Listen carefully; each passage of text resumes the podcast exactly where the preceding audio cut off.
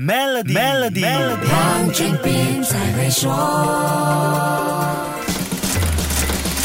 你好，我是黄俊斌。新冠疫情在二零二一年对经济活动的影响不小，但至少我们少一些二零二零年疫情突然大爆发时的不知所措。企业的运营在防疫标准作业程序下还能恢复进行，大家不至于闭门完全做不了生意。在这个调整的过程当中，企业的营运开支肯定增加了，最起码跟新冠病毒有关的防疫花费是个不小的数目。那么，雇主在这方面的费用能不能扣税呢？答案是可以的。有几个方面的花费是可以拿来扣税的。首先，身为雇主的你为员工提供新冠肺炎检测，只要是在二零二一年一月一号到十二月三十一号之间的检测费用都可以扣税，而且可以获得双重扣税。想要获得这项扣税优惠，那就要有注册医疗人员发出的收据和证书。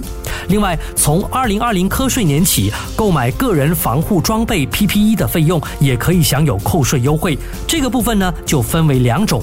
一种是属于单次扣税，涵盖的是二零二零年三月一号起购买的 PPE 的费用，这些就比如一次性使用的防护用品。除了一次性的 PPE，很多公司还需要购买一些检测用的器材，例如各类测量体温的器材等等。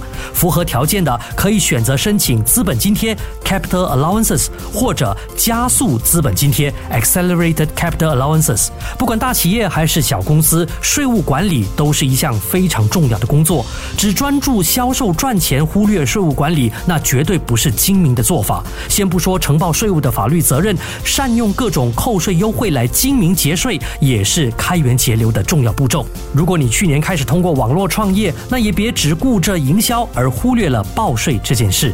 好，先说到这里，更多财经话题，守住下一集。Melody 黄俊斌才会说。现在就通过 Maybank SME 抓住新商机，详情浏览 maybanktoyou.com 的 my/sme 或致电幺三零零八零八六六八，需符合条规。